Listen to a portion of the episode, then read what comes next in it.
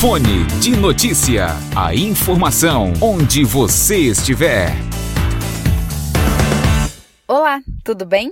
Eu sou a Ana Maria Reis, eu sou jornalista especialista em linguística e esse é o meu primeiro podcast. O assunto escolhido foi o coronavírus. Se você quiser ter uma experiência ainda melhor, coloque os fones de ouvido. Aproveite!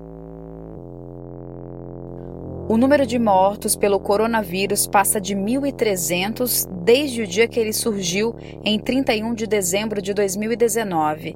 A quantidade de contaminados chega a 60 mil. Apenas uma morte foi fora da China, nas Filipinas.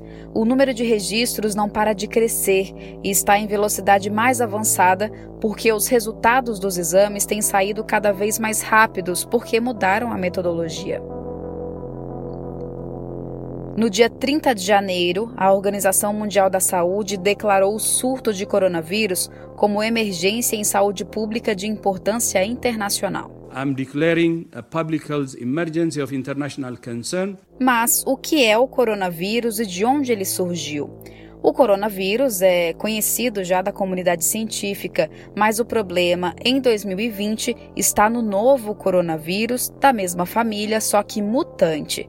O nome corona tem a ver com o formato, que é basicamente uma bolinha com vários pequenos tentáculos, parece uma coroa, por isso coronavírus. O Ministério da Saúde diz que os primeiros casos foram identificados em meados de 1960. Vários pesquisadores estão tentando descobrir a origem do vírus, inclusive pesquisadores brasileiros. Os primeiros trabalhos indicam que pode ter vindo de cobras ou morcegos vendidos nos mercados de Wuhan, na China.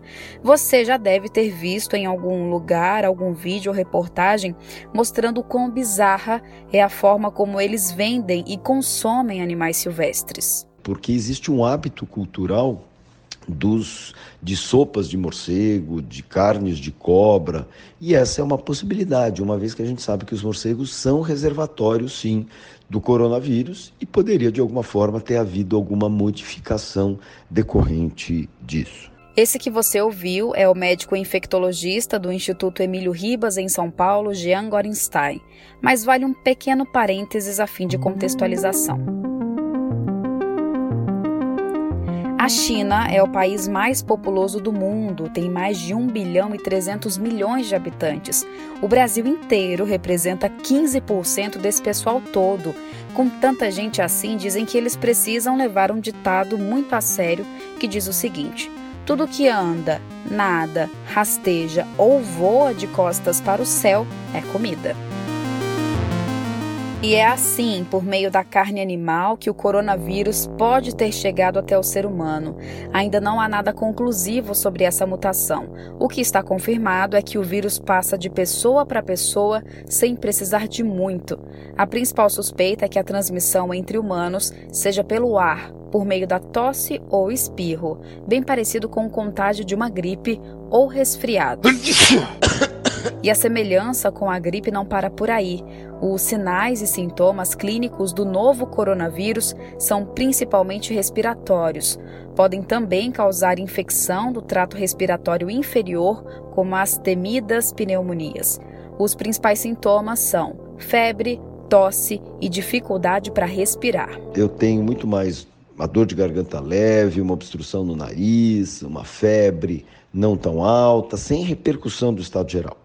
20% passam a ter manifestações mais importantes, podendo ter dificuldade de respirar, diminuição da oxigenação no pulmão e a formação exatamente de pneumonias. Esse novo corona é menos letal da história dos vírus dessa família.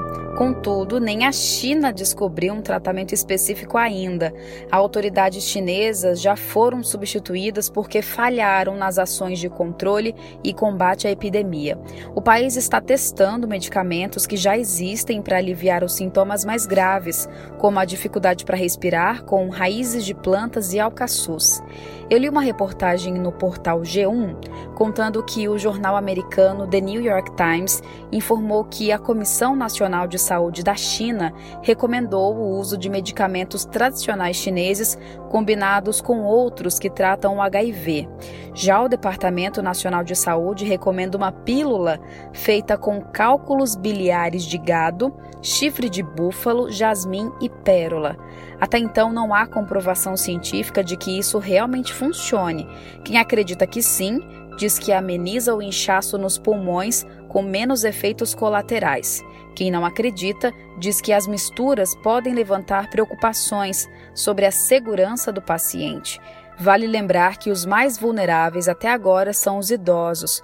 80% dos mortos são pessoas com 60 anos de idade ou mais, e 75% tinham doenças anteriores, como diabetes. Se mostrou muito menos uh, letal, com muito menos agressividade do que aqueles, aquelas formas mutantes de 2002, também na China, 2012 uh, no Oriente Médio, onde ele fez uh, praticamente 35% de mortalidade, e aqui apenas 2 a 2,1% de mortalidade. Lembrando que o vírus da gripe mata mais, ele chega a ter um percentual de 23% de mortalidade naquelas populações que nós chamamos mais vulneráveis, que são idosos, gestantes, pessoas que têm algum problema na sua idade, problema pulmonar, cardíaco. Então, essas pessoas podem desenvolver muito mais mortes, especialmente pela gripe e, logicamente, pelo próprio corona. Mas, de toda forma, o percentual de mortes do corona acaba sendo muito menor do que o vírus da gripe. A taxa de letalidade da síndrome respiratória aguda grave é de quase 10%, conhecida como a SARS. Ela surgiu em 2002, 2013 e matou 800 pessoas em todo o mundo. No caso do coronavírus, 97% das vítimas eram da província de Hubei, província que para nós aqui no Brasil chamamos de estado. Wuhan é a capital de Hubei, a cidade onde começou toda essa história do novo coronavírus lá na China. Como ainda não temos uma vacina, o mais importante agora é prevenção e não tem nada de outro mundo, é a mesma para todos os vírus respiratórios. Mesmo não tendo o vírus circulando por aqui no Brasil, o Ministério da Saúde orienta evitar contato próximo com pessoas que sofrem de infecções respiratórias agudas, lavar frequentemente as mãos, especialmente após o contato direto com pessoas doentes ou com o meio ambiente, utilizar lenço descartável para higiene nasal, cobrir nariz e boca quando espirrar ou tossir. Aí aqui vai uma dica que eu aprendi com o infectologista Dr. Antônio Magela aqui em Manaus. É melhor cobrir com a curva do braço, perto do cotovelo, porque se você cobrir com as mãos, vai tocar em vários outros lugares e não vai resolver muito.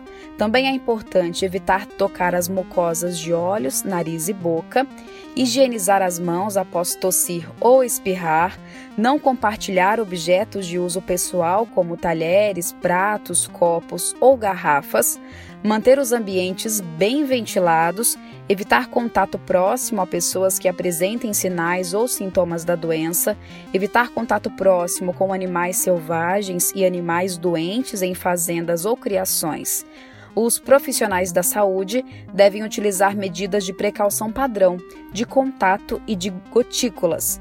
É indispensável aos profissionais utilizar máscara cirúrgica, luvas, avental não estéreo e óculos de proteção. E como está a situação do Brasil em relação ao corona? O tratamento ele segue o protocolo para síndrome aguda respiratória. O nosso sistema de saúde já lidou com a SARS, já lidou com H1N1, já lidamos com outra em 2014. Não é um sistema que está sendo preparado agora. Nós temos os planos de contingência. O que nós vamos fazer é atualizar, colocar eles todos nos seus devidos patamares, já que todo o protocolo já é definido e já é de conhecimento de todas as equipes dos estados e municípios. Esse é o ministro da Saúde, Luiz Henrique Mandetta, garantindo que o país tem condições de lidar com o problema e que a vigilância em saúde tem padrão bom. O presidente Jair Bolsonaro declarou no dia 4 de fevereiro estado de emergência em saúde pública, mesmo não tendo nenhum caso confirmado de coronavírus aqui. Todos os dias, o Ministério da Saúde divulga um boletim com os números atualizados. Até essa quinta-feira, eram seis casos suspeitos. Já foram descartadas 40 suspeitas para o corona aqui no Brasil. São investigados três casos em São Paulo, dois no Rio Grande do Sul e um no Paraná. Para o infectologista Dr. Jean Gorenstein, o governo agiu com precauções. Então, é uma maneira bastante importante de mostrar respeito à comunidade, à população de forma geral, fazendo com que haja mais facilidade para você identificar quem são os pacientes suspeitos, manter esses pacientes suspeitos em isolamento e ter a possibilidade de se criar maneiras de adquirir produtos, insumos e medicamentos de uma forma muito mais rápida, não dependendo das burocracias como ocorre em licitações públicas, por exemplo. O ministro da Saúde disse que o Brasil já tem condições de identificar o vírus. Bom deixar claro que o Brasil já tem total capacidade de identificar geneticamente o vírus. É, o mais importante em qualquer situação não é preciso esperar resultados, porque a identificação do vírus ela nos presta muito mais para saber se há circulação do que propriamente dito para fechar diagnóstico. Nesta fase agora, a gente faz dos casos suspeitos muito mais pensando se o vírus tá, tem circulação e se tem circulação, se eventualmente essa circulação é sustentada. O presidente sancionou um projeto de lei que define as medidas sanitárias para evitar a entrada do vírus e controlar caso seja confirmado aqui no Brasil. Estão previstos o isolamento, a quarentena, a obrigatoriedade para que pessoas com suspeita da doença façam coletas de amostras, exames e tratamentos médicos específicos, com a desburocratização possível pela situação de emergência, o Brasil vai poder importar produtos sem o registro na Anvisa, a Agência Nacional de Vigilância Sanitária, só que deve ter um registro de autoridade sanitária de outro país. Também fica dispensado de realizar licitação para insumos de saúde durante a situação de emergência em saúde decorrente do coronavírus. O projeto de lei tramitou na mesma semana em que o Brasil resolveu trazer de volta brasileiros que estão em Wuhan, na China. Eles pediram ajuda por meio de um vídeo no YouTube. 30 de janeiro de 2020. Ao excelentíssimo senhor presidente da República Federativa do Brasil, Jair Messias Bolsonaro, e ao excelentíssimo ministro das Relações Exteriores, Ernesto Henrique Fraga Araújo. Nós, cidadãos brasileiros na cidade de Wuhan, escrevemos-lhes esta carta para solicitar o auxílio do governo brasileiro no retorno ao nosso país. Nós somos homens, mulheres e crianças de vários estados e regiões do Brasil, estudantes e trabalhadores, indivíduos e famílias de brasileiros na China. Como é do conhecimento de todos, existe uma ameaça de epidemia de coronavírus, cujo epicentro é a cidade chinesa de Wuhan, na província de Hubei. De modo a proteger os seus cidadãos desse risco, diversos países já estão se organizando para retirá-los da cidade de Wuhan em cooperação com o governo local. Esperamos que, como presidente da República Federativa do Brasil e na qualidade de representante máximo da diplomacia brasileira, Vossas Excelências nos deem todo o apoio de que precisamos nesse momento de dificuldade. E o presidente Jair Bolsonaro se pronunciou logo depois. Nós não temos uma lei de quarentena. Ao trazer brasileiros para cá, é a nossa ideia, obviamente, colocar no local para quarentena, mas qualquer ação judicial tira de lá. E daí seria uma irresponsabilidade, porque se lá temos algumas dezenas é, de vidas, aqui nós temos 210 milhões de brasileiros. Então, é, são coisas que têm que ser pensadas, conversado antecipadamente com o chefe do Poder Judiciário, tá? Conversado com o parlamento também, porque não podemos esperar a votação de qualquer recurso extra para cumprir essa missão, é porque vai demorar muito. Eu tenho que ter o compromisso é, do parlamento de que o que nós pedimos para atender essas pessoas seja votado e aprovado por lá. Caso contrário, eu entro, eu entro na lei de responsabilidade fiscal. O pedido dos brasileiros foi aceito e a tramitação no Congresso do projeto de lei para viabilizar a repatriação levou poucos dias. Os brasileiros chegaram no domingo passado, dia 9 de fevereiro, em dois aviões da Força Aérea Brasileira. 34 pessoas foram levadas para um hotel na base aérea de Anápolis, em Goiás. O hotel tem boa estrutura, são chamados hotéis de trânsito, usados pelos militares e suas famílias. A base aérea de Anápolis foi escolhida estrategicamente porque tem pouca movimentação de passageiros e, em caso de emergência, o local fica perto do Hospital das Forças Armadas em Brasília, para onde um possível infectado seria levado de helicóptero. Os exames confirmaram que nenhum repatriado tem o coronavírus. Todos devem ficar em quarentena por 18 dias. Isso não quer dizer que eles vão ficar trancados dentro do quarto, eles podem circular pelas áreas de lazer do hotel. E diga-se de passagem que eles estão sendo muito bem tratados, com flores, chocolate e até shows. Os repatriados são quatro chineses casados com brasileiros, sete crianças com idade entre 2 e 12 anos e 23 brasileiros adultos, casais e homens e mulheres solteiros. São três diplomatas.